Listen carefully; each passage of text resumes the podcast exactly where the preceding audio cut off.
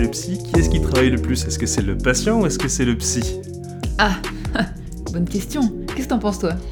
Moi, j'imagine, euh, j'imagine un 50-50 dans l'idéal, mais, euh, mais je sais pas ce que t'en dis toi. Alors, euh, déjà à la fac, on nous dit que c'est pas au psy de faire le plus de travail parce que bah, il faut que le patient travaille. C'est lui qui doit euh, euh, créer du changement en utilisant la plasticité cérébrale. Donc nous, on doit, euh, proposer des choses, on, doit faire éventuellement des suggestions si on utilise un peu d'hypnose. On doit faire du tissage cognitif si on fait de l'EMDR, on doit proposer nos protocoles, euh, voilà, dans diverses approches. Mais ce serait pas euh, la plus grosse partie du travail parce que, en fait, pour modifier des choses euh, comme on cherche à le faire en, thérapie, donc de changer les connexions neuronales hein, finalement qu'il y a à l'intérieur, chez les personnes dans leur cerveau, ben, en fait, il faudrait que ce soit le patient qui travaille le plus. Donc ça, c'est ce qu'on nous dit vraiment en formation, euh, parce Ah, que... Pourtant, tu as fait une fac qui est euh, psychanalytique, il me semble. Et euh, pour moi, alors l'image de, de la, de la psychanalyse, c'est euh, un patient, je me fais le cliché, hein, le patient dans le divan qui parle et le psy qui est plutôt, euh, plutôt mutique. Oui, bah, euh, du coup, c'est ça, c'est, c'est- ce serait le patient qui travaille le plus. Ah, d'accord. Ah oui, d'accord. Donc le patient travaille, mais le psy, euh, oui, effectivement, j'avais mal, euh, mal, mal compris. Donc le patient tra- travaille beaucoup, le psy finalement, il est Il plus faut là rien, pour c'est ça que recevoir. t'es en train de dire Euh, qu'il faut rien. Non, il est là pour recevoir. Alors, je me permettrai pas de dire ça s'il y a des Enfin, en tout psychanalystes cas- en qui tout cas. En tout cas, c'est l'idée qu'il y a généralement dans les formations de psy, c'est qu'il faut pas qu'on en fasse trop, parce que si t'en fais trop, tu empêches ton patient de travailler. Et, si lui, il travaille pas, si c'est toi qui travailles, bon, bah, en fait, euh, si lui, il travaille pas, la, la plasticité, la plasticité cérébrale n'est pas euh, aussi intense que ce qu'on voudrait. Et, voilà, si t'es passif juste à écouter quelque chose, tu vois bien, euh, probablement, toi, euh, je sais pas si t'écoutes euh, euh, un podcast intéressant sur des sujets qui te plaisent, bon, bah, il y a peut-être des choses qui vont bouger un peu en toi, mais si tu les mets pas en pratique après, si tu les mets pas en œuvre, ça, ça suffira pas.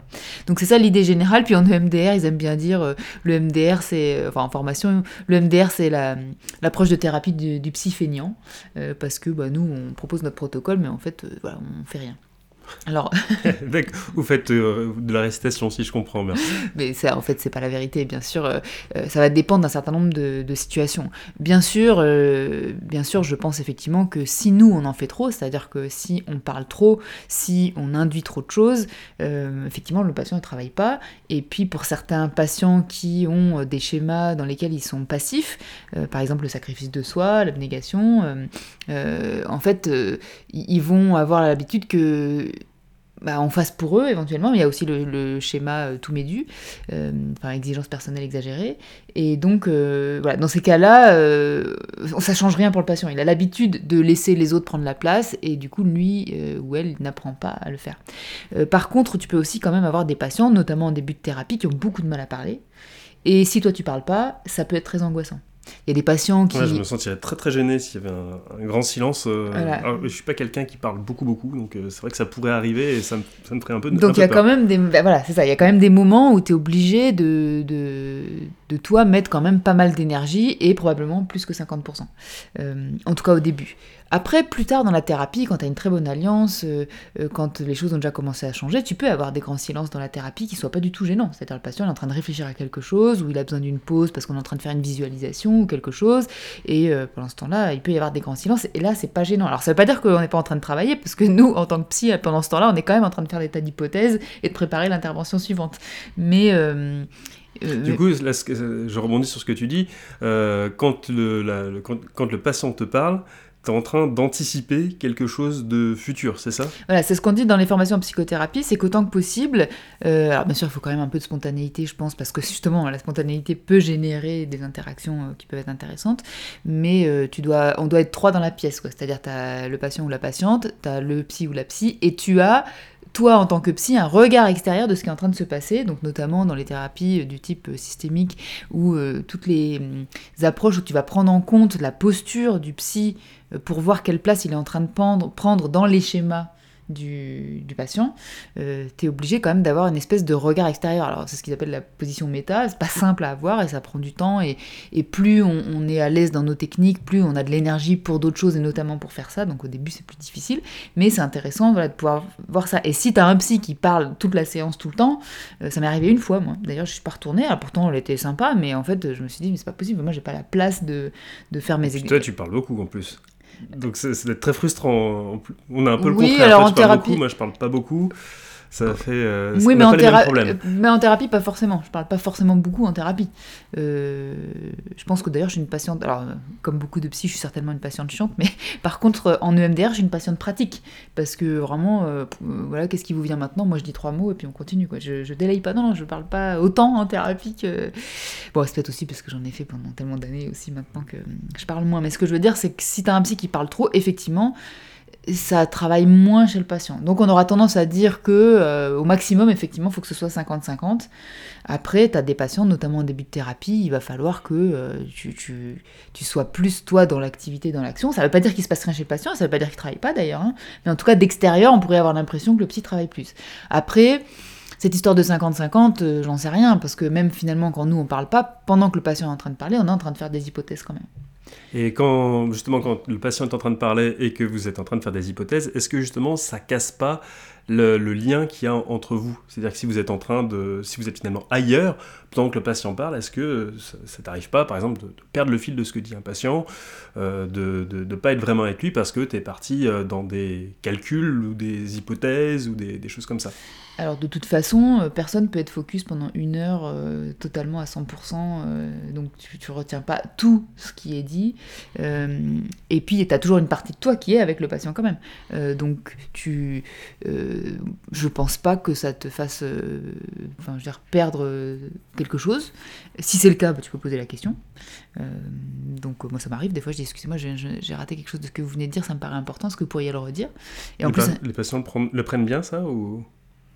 alors ça, euh, je peux pas te dire pour tous les patients, j'ai pas Oui. fait d'études sociologiques et je n'ai pas lu d'études sur le sujet. En tout cas, ça m'est jamais arrivé qu'on me dise putain Catherine, euh, concentrez-vous quoi. Euh, parce que parce que bah, la plupart du temps quand même j'ai retenu quelque, enfin voilà et puis et donc je pense que nous on est quand même tout le temps en train de travailler en train de se voilà, voir ce qui est en train de se passer euh, dans la séance, euh, d'écouter ce qui se passe, d'essayer de comprendre parfois certaines choses, euh, de savoir quelle intervention on va faire ensuite pour que ce soit thérapeutique, quel protocole ou quel exercice on va faire par exemple aussi. Donc voilà, donc je dirais cette histoire de 50-50, en réalité, euh, on n'en sait rien. Moi, je crois qu'il faut que les deux travaillent. Bah, déjà, il y en a un qui est payé pour amener une expertise sur des choses, donc bon, c'est son travail, donc il doit travailler. Et aussi, si le patient ne travaille pas, en fait, il n'y a pas de changement qui se passe. Donc il faut aussi que le patient travaille, et notamment en dehors des séances, euh, il y a des choses qui, qui vont devoir se passer, parce que sinon, ça suffira pas. Euh, voilà, donc je dirais qui travaille le plus, en fait on n'en sait rien. Je pense que ça dépend des séances, ça dépend des patients, ça dépend de l'énergie qu'on a, mais il faut que les deux travaillent, ça c'est sûr. Je fais maintenant un tout petit interlude de notre podcast pour vous parler d'un autre contenu que vous pourriez apprécier qui s'appelle la lettre psy. Il s'agit d'un email qui est écrit par Catherine et moi avec trois articles et une citation. L'inscription est gratuite et ne prend même pas 10 secondes en entrant votre email sur notre site internet catherinepsy.com. Pour vous donner une idée, dans la dernière lettre, Catherine a parlé de la posture de psy et comment l'améliorer. Et elle a aussi rédigé un article sur le concept des émotions de base. Moi, comme je m'occupe des sujets un peu plus légers, j'ai écrit un article sur le jeu vidéo Tell Me Why qui m'a beaucoup ému et que je vous recommande chaudement. Et maintenant, retour à notre podcast car nous avons encore plein de choses à vous dire. Au niveau des approches, est-ce que tu aurais, par exemple, euh, un classement euh, entre les approches où finalement le psy parle le plus vers euh, là où le psy parle le moins? Ah, parler, donc c'est-à-dire que tu... Juste, juste, juste, au, niveau Ah, là, de la, juste- au niveau de la parole, parce que je suis curieux et j'aimerais bien euh, avoir, euh, avoir ton avis. Moi, je pense que déjà, euh, pour l'hypnose, forcément, Bah, là, vous parlez. on est, on est obligé de parler, même si effectivement on fait des pauses avec des silences, mais les- en- en- induire un état hypnotique, ça fait que bah, forcément, euh, faut parler. il, il faut, il faut parler, même si à l'intérieur du patient ça bosse, mais, euh, euh, mais voilà, il y a, il y a peu d'échanges, euh, ou en tout cas les échanges sont assez, sont assez limités, même s'il y en a. Donc je le mettrais plutôt en haut, en haut du Ben, tableau. je pense que t'es voilà, t'es tout en haut.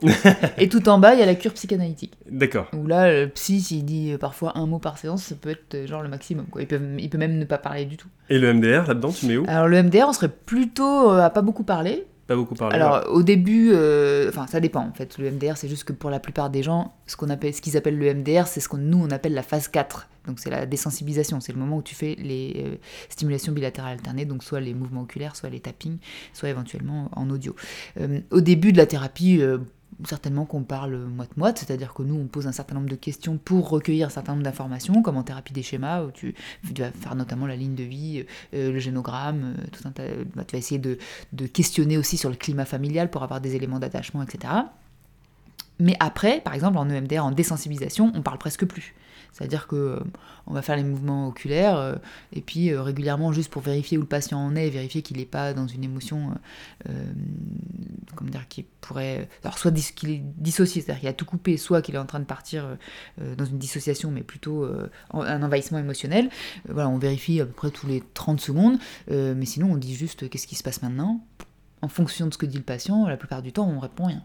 On vérifie juste que le cerveau est en train de travailler. Si le cerveau travaille tout seul, on y va. Nous, on va, faire ce qu'on appelle du tissage cognitif, c'est-à-dire qu'on va essayer de faire comme peut-être un peu en, hypnose une suggestion. Il faut qu'elle soit globalement assez courte. Euh, parce que sinon, après, le patient sort de son état un petit peu. Euh, euh, si je dis état hypnotique en EMDR, les puristes vont me tomber dessus. C'est pas, c'est pas censé être hypnotique. bon, c'est un état dans lequel il est concentré sur euh, la problématique qu'il travaille, disons. Et c'est vrai que si on se met à parler longtemps, bah, il en sort. Mmh. Et là, surtout, il revient sur quelque chose qui est plus émotionnel et corporel, mais il revient sur la pensée.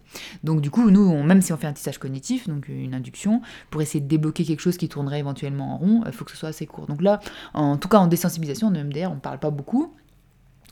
En thérapie des schémas, je dirais qu'on est plutôt à, parler autant que le patient, puisque euh, on va explorer ensemble, mais dans une exploration, euh, euh, voilà. Et puis parfois on va faire du reparentage, où là peut-être que on parle plus parce que pour le coup là c'est vraiment une situation un peu hypnotique. Hmm.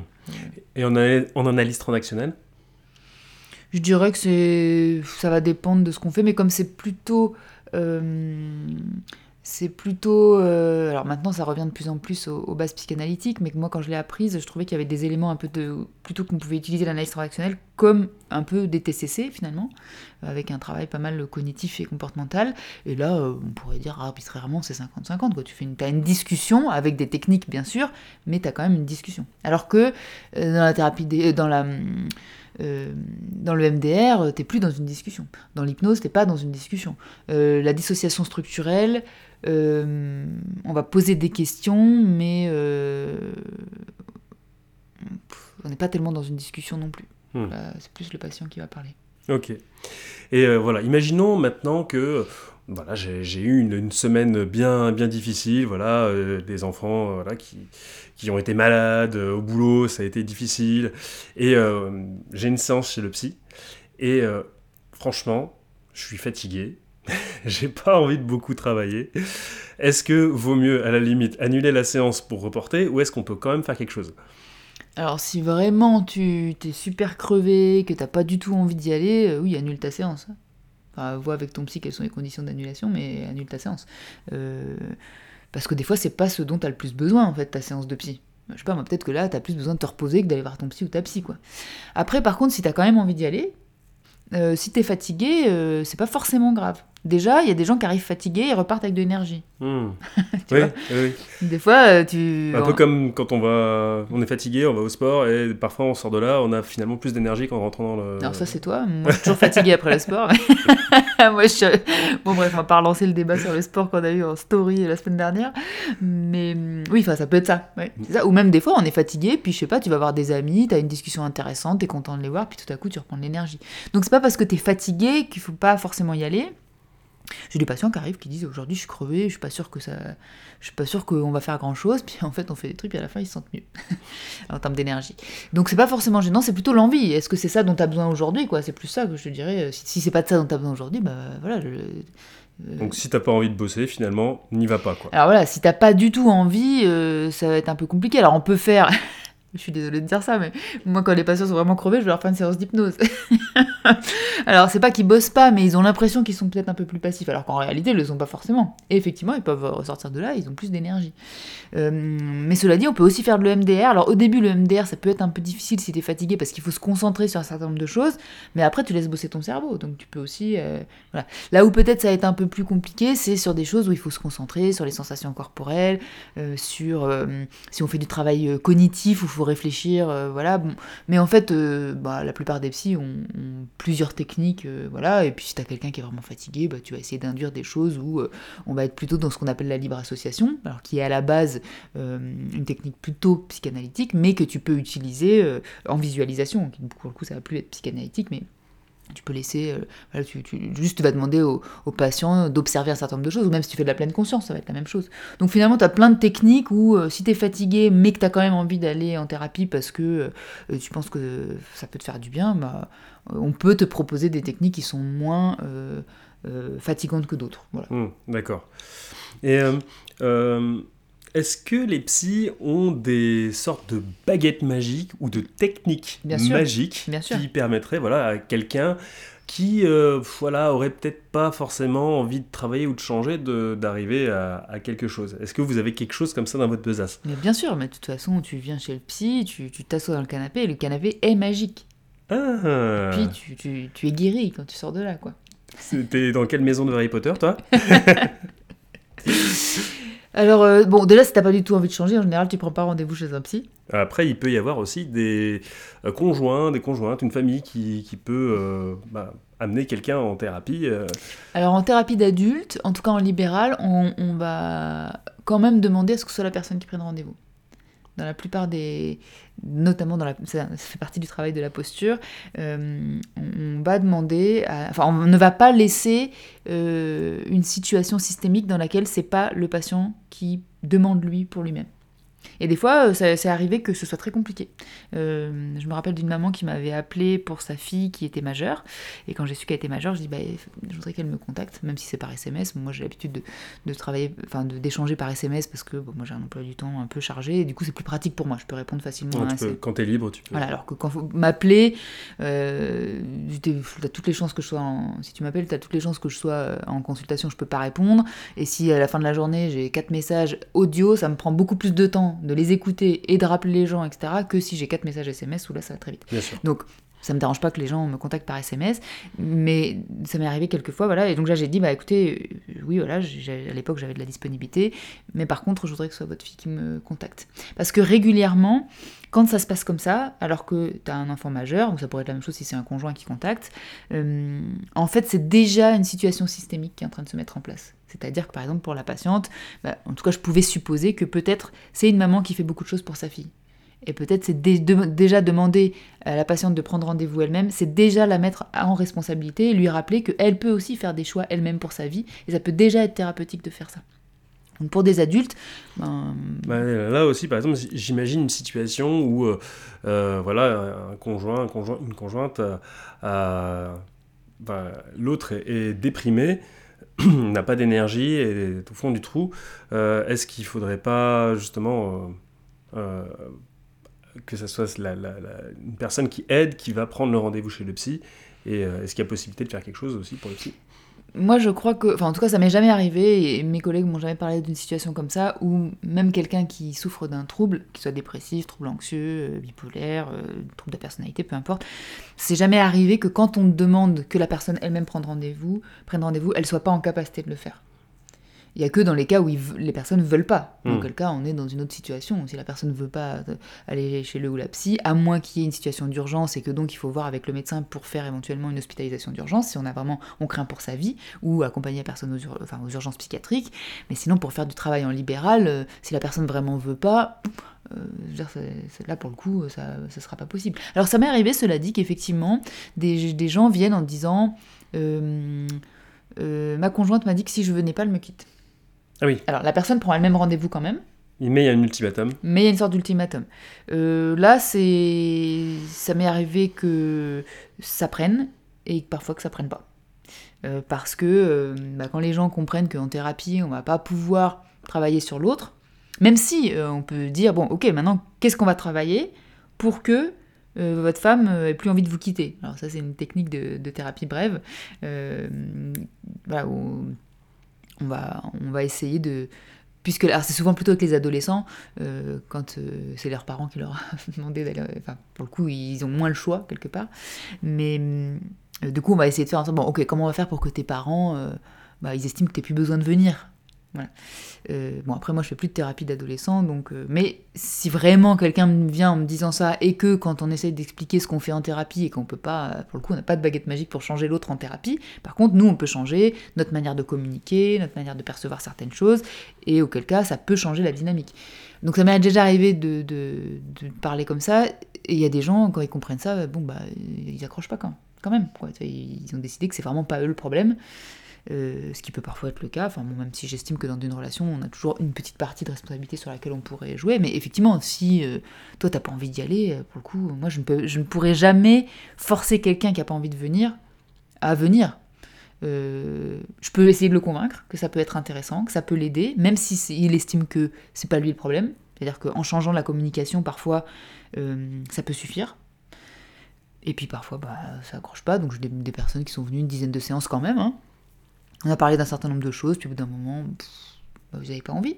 Et d'autres, par contre, pour qui ça a été intéressant de comprendre que euh, là, dans cette dynamique, finalement, où euh, ils avaient l'impression d'être passifs, où ils avaient l'impression qu'ils étaient complètement impuissants euh, ou impuissantes dans la situation, bah là, on pouvait retrouver un petit peu de possibilités d'action. de puissance, on pourrait dire ça comme ça, euh, en tout cas de contrôle dans Mm. la situation, et là, ça les a intéressés. Alors en général, ces patients-là, alors moi je suis spécialisée en psychotrauma, donc c'est souvent des thérapies un peu longues, euh, parce que c'est rare que les patients qui viennent euh, pour un trauma, ben, en fait, euh, il n'y en ait pas d'autres, parce que sinon, le, généralement, le, le cerveau peut traiter un traumatisme. Mais s'il n'y arrive plus, c'est que probablement il s'est passé des choses avant. Donc dans la plupart des thérapies qu'on mène en psychotrauma, ce sont des thérapies longues. J'ai perdu ce que je disais. Comme d'habitude. ok, bah, c'est pas grave, effectivement, je, je t'ai vu partir. Ah Oui, euh, non, je disais, oui, du coup, ils accrochent, et ça, ça accroche, et finalement, ils se mettent à travailler d'autres choses pour lesquelles ils n'étaient pas venus au début. Ok. Euh, imaginons, parce que les psys, en fait, sont des êtres humains, hein, derrière. Ah bon? Ouais. Ouais. T'as dit que c'était des magiciens. Derrière la baguette moi, j'ai magique, j'ai elle des cartes, cache, moi. euh, J'ai- Je tire des cartes et tout, je croyais que j'étais magicienne. euh, Enfin, pas en séance, je tire pas en séance. Donc les, les psys, parfois, ça peut arriver qu'ils soient fatigués, je pense. Il, Ah oui. il y a euh, déjà rien que dans la journée, j'imagine que le, le psy du matin n'est pas le même que le psy du soir. Et Ça. euh, Puis ça dépend en plus des personnalités. Il y en a qui sont du soir, du matin, Voilà. qui commencent à 8h. J'ai même des, des collègues qui commencent à 7h du matin. Mais, je- mais juste, moi, si j'étais à 7h du matin, ne prenez pas rendez-vous à 7h du matin. je n'y suis pas. Je suis physiquement, mais je n'y suis pas. Et bien justement, est-ce que vous, vous pouvez quand même travailler? Est-ce que ça sera euh, moins efficace pour le patient euh, quand voilà, Est-ce que tu es moins efficace avec les patients quand tu es, t'es fatigué? Alors, juste avant de répondre euh, sur mon point de vue, je rappelle les études dont on a déjà parlé dans divers euh, médias euh, qui racontent que euh, les psys sont très mauvais pour savoir ce qui fonctionne dans les thérapies qu'ils mènent. D'accord. On en avait parlé euh, bah, dans le plan de traitement, dans l'atelier sur le plan de traitement. Euh, voilà, il y, a- des bouquins euh, et des études qui, qui, voilà, qui ont testé un petit peu pour savoir, en fait, c'est dans les études où on veut savoir ce qui marche en thérapie. Et en tout cas, quand on pose la question aux psy et la même question aux patients, euh, les psys se gourent. D'ailleurs, c'est souvent ce que tu me dis. Tu me dis, euh, tu me dis euh, là, j'ai l'impression que j'ai été vra- vraiment brillante. euh, J'ai fait un- je lui ai fait, je lui ai décortiqué une situation, c'était incroyable. Et en fait, la personne, elle a retenu juste un, un truc basique. euh, La personne a retenu qu'en partant, je lui ai dit prenez soin de vous. C'est ça qu'il a. voilà. Je rigole, on rigole, mais en fait, ça, ça arrive des situations comme ça. hein. C'est ça que la personne a. Quand on est parti, la manière dont vous m'avez regardé, ça m'a fait chaud au cœur. Et voilà. Et puis moi, t'es là, t'as envie de dire, mais. Et, et le Et le truc, reste et le reste, t'as tout le truc de ouf qu'on a décortiqué ensemble. Non, là. Ou le contraire. Des fois, t'as l'impression que t'as rien compris. Et en fait, euh, bah, le patient, il a trouvé quelque chose. Ou même le fait que t'aies pu montrer que tu comprenais pas, ou même dire, ça m'arrive des fois, je dis, bah là, pour l'instant, je, je vois pas euh, de quoi il s'agit, mais peut-être on pourrait essayer ci, on pourrait essayer ça, puis on teste des choses. Et le fait que, par contre, moi, si je comprends pas, ça me déprime pas. C'est-à-dire, euh, je, je me dis pas, mon Dieu, ça y est, c'est la fin de la thérapie, on n'y arrivera jamais. C'est juste là, maintenant, tout de suite, il est en train de se passer quelque chose entre nous euh, qui fait que je comprends pas. Euh, euh, récemment, avec une patiente, c'est arrivé. J'ai posé une question à un moment donné, et puis tout à coup, c'est devenu confus ce qu'elle me disait. En tout cas, je le prenais comme ça. Et donc, j'ai reformulé. Elle a essayé de m'expliquer, puis au bout d'un moment, j'ai dit écoutez, j'ai l'impression que vous comprenez pas mes questions, puis moi, je comprends pas ce que vous me dites. Et, hum, Mais c'était pas angoissant. Enfin, pour moi, ça fait partie de la posture et de. Et de euh, euh, donc voilà, il est en train de se passer un truc. Alors, soit on peut s'acharner dessus, soit on peut se dire bah, on met ça de côté, c'est intéressant. Euh, et puis on va voir plus tard à la fin de la séance. Puis à la fin de la séance, on a un peu mieux compris ce qui s'était passé. C'était la question que j'avais posée en fait, qui était très confrontant, enfin qui était, c'était confrontant pas dans le sens cash ou quoi. C'est juste que par rapport à la problématique qu'on traitait, euh, c'était, euh, c'est comme si j'avais mis l'image du problème devant ses yeux. Et là, à ce moment-là, bah, peut-être elle était fatiguée, peut-être, enfin voilà, c'était compliqué pour elle. Et du coup, hop, son cerveau s'est un peu embrumé. Et puis à ce moment-là, euh, moi je comprenais plus, voilà. Donc tout ça pour dire que en réalité, ce qui aide le patient ou la patiente, t'en sais rien. Ça peut être toi quand tu te sens impuissant, tu proposes des choses, mais le fait que tu sois en train de chercher avec le patient, bah, ça, ça peut être très aidant pour lui. Et ça, c'est de la systémique. C'est pas le contenu exactement de ce que tu vas dire. D'ailleurs, le patient ou la patiente ne va pas s'en souvenir nécessairement. Par contre, il va se souvenir que toi, tu étais avec lui dans le problème et que tu disais ouais, c'est confus. on- ok, on cherche ensemble. Et ça, ça, ça crée chez le patient. Ok, quand je suis perdu, je peux chercher. Je suis pas obligée de m'effondrer.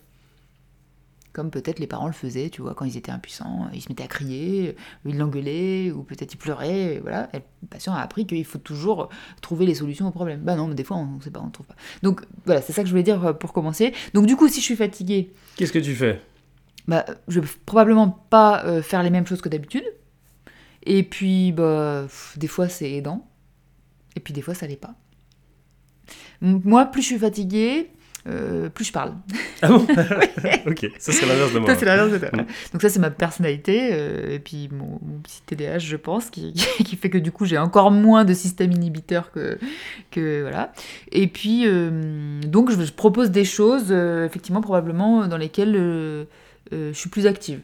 Bon, bah parfois, ça peut être aidant pour les patients, parfois non. Hmm. Donc en fait, c'est pas forcément... Il n'y a pas de réponse préétablie, ça va dépendre de tellement de facteurs. C'est pas juste la fatigue qui va jouer sur quelque chose. Quand tu es fatigué, tu vas faire différemment de d'habitude, mais ce différemment, il peut être aussi intéressant. Surtout pour les patients qui viennent pas toujours à la même heure. Le Ceux-là, patient- Ceux-là, effectivement, ils te voient à différents moments, différents états. Ils ont plus de chances d'avoir plein de choses différentes. Voilà. Ceux qui viennent toujours à la même heure, euh, alors après, je suis pas. alors, à 9h. Bon, après, j'ai aucun patient qui vient tout le temps à 9h, je crois. Mais hum, je vais moins parler à 9h, par exemple. Parce que moi, je suis lente au démarrage. Je vais moins parler à 9h. À 18h, il y a plus, qui est mon dernier créneau, il y a plus de chances que euh, je sois fatiguée. Euh, mais par contre, euh, je suis peut-être moins fatiguée. en fonction de la journée que j'ai passée, la fatigue aura pas le même impact. Donc voilà, ça pour dire, je pense pas que ça, ça change pas en termes d'efficacité parce que c'est plein de facteurs qui font que. Imaginons maintenant que tu es un patient qui soit taqué, qui a envie de bosser euh, à fond, qui est motivé comme jamais. Et euh, qu'est-ce qu'il peut faire, cette, cette personne, entre les séances? Donc tu, dis à un patient qui est motivé pour la thérapie d'une manière générale, Voilà, pas que à la séance. Donc il vient chez toi et on va dire que euh, bah, il a peut-être deux ou trois séances par mois et euh, bah, tu sens qu'il est taqué, il a l'air de, il a l'air de vouloir travailler, il a l'air de, de- de s'investir à fond. Qu'est-ce que cette personne-là, tu pourrais lui conseiller de faire entre, entre les séances? Alors euh, en fait déjà le truc c'est que moi je suis une psy qui donne des exercices. D'accord. Donc euh, dans la plupart des cas, euh, tu vas sortir de la séance avec des exercices.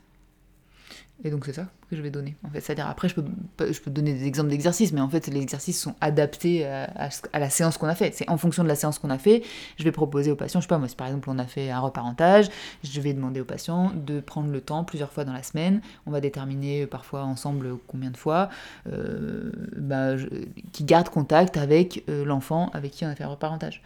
Si euh, on a fait un lieu sûr, je vais demander au patient d'y retourner plusieurs fois dans la semaine. Si euh, on a fait un travail euh, euh, d'identification des, mo- des émotions, je vais donner le tableau de régulation émotionnelle que j'ai déjà partagé parfois euh, ici, et, je vais lui demander de le remplir plusieurs fois dans la semaine. Si je sais pas, j'ai un couple et qu'on a travaillé la CNV par exemple, je vais leur demander à plusieurs reprises de faire des formulations CNV et de les noter pour qu'on puisse en reparler.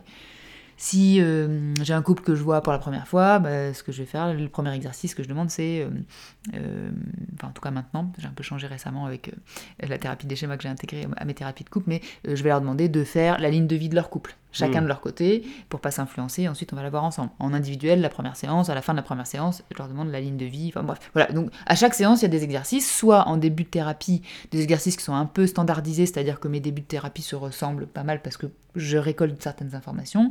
Et puis après, ça va vraiment être en fonction de la séance. Si on a fait une séance de MDR, je vais leur demander par exemple, de prendre plusieurs fois par semaine le temps de observer ce qui se passe à l'intérieur d'eux pour voir si ce qu'on a fait se réactive ou pas. Mais à chaque, quasiment chaque personne de, dans mes thérapies ressort avec des exercices. Et, c'est très important. Plus ils vont les faire, plus ils avancent vite en fait. Oui, parce que j'imagine qu'une répétition d'exercices régulière, eh ben, c'est ce qui est le plus, euh, le plus efficace pour euh, activer la plasticité cérébrale. C'est ça, en, fait, en fait, pour que. Bah, c'est les études qui vont. Bah, dans Atomic, Atomic Habits, euh, il expliquait bien ça, puis il citait plein d'études qui expliquent très bien ça. En français, c'est un titre qui est tout pourri, c'est Un rien peut tout changer. Ah oui, Un rien peut tout changer, oui, non, c'est pourri. Mais, mais le bouquin derrière est très bien. Ouais, le bouquin est très bien, ouais. Et donc voilà, il citait plein d'études euh, là-dessus, donc j'avais été voir. donc ce sont des études sérieuses, c'est un livre sérieux, il est américain, mais c'est un livre sérieux. Et donc voilà, il explique qu'en fait, il faut répéter suffisamment souvent, parce que sinon les connexions neuronales, elles se, elles se, comment dire, elle va, elle va se faire la connexion euh, la fois où euh, tu fais un truc, mais en fait, elle, meurt si elle n'est pas entretenue. C'est, d'ailleurs, c'est, comme ça qu'on, fait, qu'on apprend les choses. C'est mm. ça le système d'apprentissage. C'est pour ça qu'on dit, notamment en psychotrauma, que les traumas répétés, euh, finalement, ils s'ancrent dans la personnalité quand l'enfant vit des traumas répétés. Mais, c'est pareil aussi pour les choses positives, et c'est aussi pareil pour tous les apprentissages qu'on fait à l'école. C'est pour mm. ça qu'à l'école, tu fais, as des devoirs, c'est pour ça que tu, tu, répètes tous les jours un certain nombre de choses jusqu'au moment où ça devient, entre guillemets, automatique tu crées, on va dire, une, petite, tu dessines euh, pendant la séance une petite euh, connexion et après, avec les exercices, ça permet de la renforcer. Tu mets un coup de feutre, tu, tu l'élargis, tu mets du stabilo. Parce que si tu fais qu'une fois par semaine, bon, bah, ça, ça va allonger. C'est déjà beaucoup d'aller chez le psy une fois par semaine, mais euh, entre les, les, séances, voilà, si tu travailles, tu, tu, vas aller beaucoup, beaucoup plus vite. Et est-ce que tu, tu donnes des livres à lire à tes patients? Et est-ce qu'il y en a aussi qui en demandent des fois?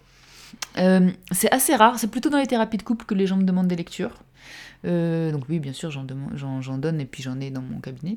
Euh, en thérapie individuelle, moins. Alors, Parfois, je demande aux patients est-ce que vous lisez de la psychologie? Est-ce que vous seriez intéressé de, lire? Si oui, bah par exemple, ce qu'on a fait, euh, vous pourriez l'approfondir en lisant ça. Et puis, euh, depuis que je fais la thérapie des schémas, je donne beaucoup le livre à lire de Jung, donc c'est le, livre. De Jeffrey Jung. De Jeffrey Jung, oui, c'est Jeffrey Jung, c'est pas euh, Karl. Jeffrey Jung, qui s'appelle Je réinvente ma vie, donc c'est les personnes qui ne le connaissent pas, vous pouvez aller sur, voir sur notre chaîne YouTube, j'en ai fait une revue. En fait, c'est le livre grand public de la thérapie des schémas.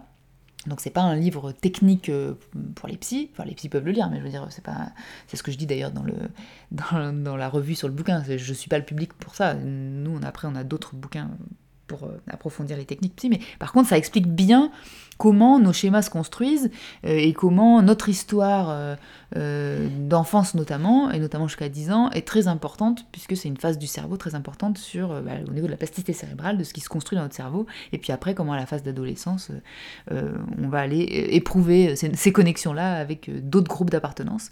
Et il est très pédagogique, et il explique, alors au début de la thérapie des schémas, il y avait 11 schémas, maintenant il y en a 18 parce qu'elle évolue, mais il y avait 11 schémas, donc dans ce bouquin, il prend les 11 schémas, et puis il explique, voilà ce qui a pu se passer dans votre histoire, euh, voilà ce que vous pouvez faire aujourd'hui pour travailler un petit peu ça, voilà comment ça se manifeste dans votre vie.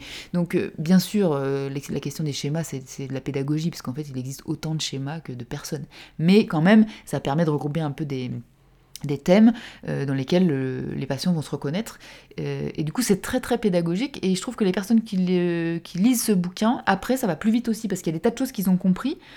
Euh, donc je peux les réexpliquer en séance, mais... Ils ont déjà dessiné quelque part une première connexion dans leur cerveau entre ce qui se passe et ce qu'ils ont lu. Et, et, quand ils vont après chez le psy, cette fois-ci, ils renforcent au lieu de la créer, j'imagine. Donc c'est effectivement, ça doit aller beaucoup plus vite. Et surtout pour les personnes qui sont un peu réticentes à travailler leur passé. Parce que parfois il y en a qui disent oui, euh, chez le psy on va remuer la merde et tout ça. Euh, ce que je peux comprendre, hein, bien sûr, quand tu as vécu des choses désagréables, euh, tu as envie de te dire que tu les as laissées au passé. Ça permet de comprendre, et on peut le faire, j'insiste à chaque fois pour dire les patients qui veulent vraiment pas le faire, on a des techniques pour ne pas travailler le passé, mais ce bouquin explique pourquoi ça peut être intéressant de le faire quand même. non pas pour remuer la merde, mais pour réparer et pour transformer la merde en or, pour faire l'alchimiste, on pourrait dire ça comme ça. Euh, et ça explique pourquoi c'est intéressant sur un plan scientifique, c'est-à-dire c'est pas juste perché pour aller euh, se faire du mal, c'est que ça, a du sens. Et donc euh, voilà, après si les patients adhèrent pas, ils adhèrent pas, voilà, on fera, on autre chose, on fera de l'IOS, on fera des, on travaillera du cognitif, on travaillera en EMDR avec des choses du présent, il n'y a pas de problème, on peut faire. mais voilà, ça explique de manière pédagogique pourquoi ça peut être intéressant de le faire. Hmm. Donc impeccable. Euh, donc c'était euh, Jeffrey Young et c'est Jeffrey je- Young. Jeffrey Young, Young comme euh, jeune, quoi. Y ouais, voilà. O-N-G, O-U-N-G. Et je réinvente ma vie. Je rêve ma vie, voilà. Donc, Tu, bah, tu peux peut-être mettre dans la On- description On le mettra dans la description. la vidéo. Et euh, donc n'hésitez pas aussi à demander des lectures à vos psys parce que Mm. visiblement euh, c'est quelque chose qui a l'air de bien aider et de bien faire avancer. Mm. Et puis euh, bah, on va arrêter là. Alors ici. par contre, juste ne nous écrivez pas à nous pour demander des lectures. Je dis ça pourquoi? Parce que euh, chez votre psy, en fait, les thèmes euh, voilà, de- avec lesquels votre psy travaille, il, a- il aura toujours des bouquins sur les thèmes qui travaillent avec vous. Mais régulièrement, vous nous demandez à nous des, des conseils de lecture et comme bah, je suis pas votre psy, euh, je vous connais pas et du coup, euh, en fait, du coup, euh, ça veut dire que il y, a- un million de bouquins qu'on pourrait vous conseiller. Donc, si vous allez chercher des bouquins, on a deux endroits où j'ai fait des conseils de livres. Vous avez soit sur Instagram, il y a une story permanente qui s'appelle Conseil Livre, soit euh, bah, vous avez nos psychobooks sur la chaîne YouTube, où là, à peu près une fois par mois, je fais une revue d'un livre qu'on a lu en commun, peut-être tous les mois et demi. Voilà, parce que quand vous me demandez à moi des conseils de bouquins alors que je vous connais pas, je connais pas votre problématique, c'est beaucoup plus compliqué que à vous conseiller parce que ça fait un champ énorme. Alors que quand ce sont mes patients qui me demandent des bouquins, là, je sais de quelle manière je travaille avec eux, etc. Donc là, voilà. Donc voilà, si vous voulez des bouquins de livres, voilà les deux endroits où vous pouvez aller les chercher. Le prochain bouquin qui sera chroniqué sur YouTube, ce sera Les pathologies résistantes. D'accord. Et celui qu'on est en train de lire en ce moment, c'est l'intelligence cachée des hormones, pour lequel les personnes ont voté. Mais celui-là, c'est pas le pro- la prochaine chronique, parce qu'il y a celui d'avant qu'on n'a pas encore fait. D'accord. Eh bien, on va, on va arrêter là. Je te remercie pour cette discussion. Et puis, on se retrouve dans deux semaines pour un nouveau podcast. Merci d'avoir écouté cet épisode jusqu'au bout. Si vous l'avez apprécié, pensez à vous abonner et à laisser une note ou un commentaire sur votre plateforme de podcast favorite. Déjà, ça nous fera plaisir de voir que vous appréciez notre travail, mais cela permettra aussi aux algorithmes de proposer notre podcast à d'autres personnes susceptibles d'être intéressées. Merci d'avance et à bientôt.